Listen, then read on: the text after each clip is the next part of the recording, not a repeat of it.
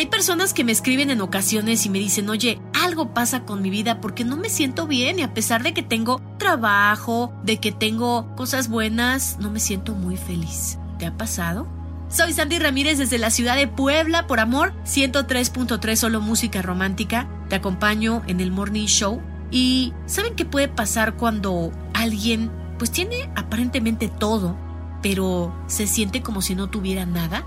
Posiblemente tiene una vida vacía, en la vida en la cual no encuentran esa felicidad, no encuentran ese propósito para seguir. Y se trata de una pérdida, porque quizá perdieron algo, perdieron a alguien y las ilusiones se terminaron, se esfumaron.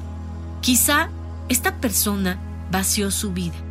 Esta persona ahora siente que no tiene nada que hacer, nada que soñar, nada que anhelar. Pero ¿sabes qué?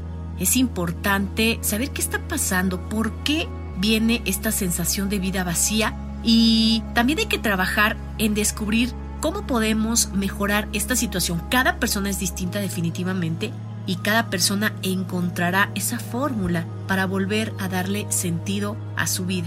Es importante que encontremos ese propósito, que encontremos las ganas y esa actitud que nos ayude a mejorar las cosas y a salir de ese momento en el cual sentimos que nuestra vida está vacía a pesar de tener todo.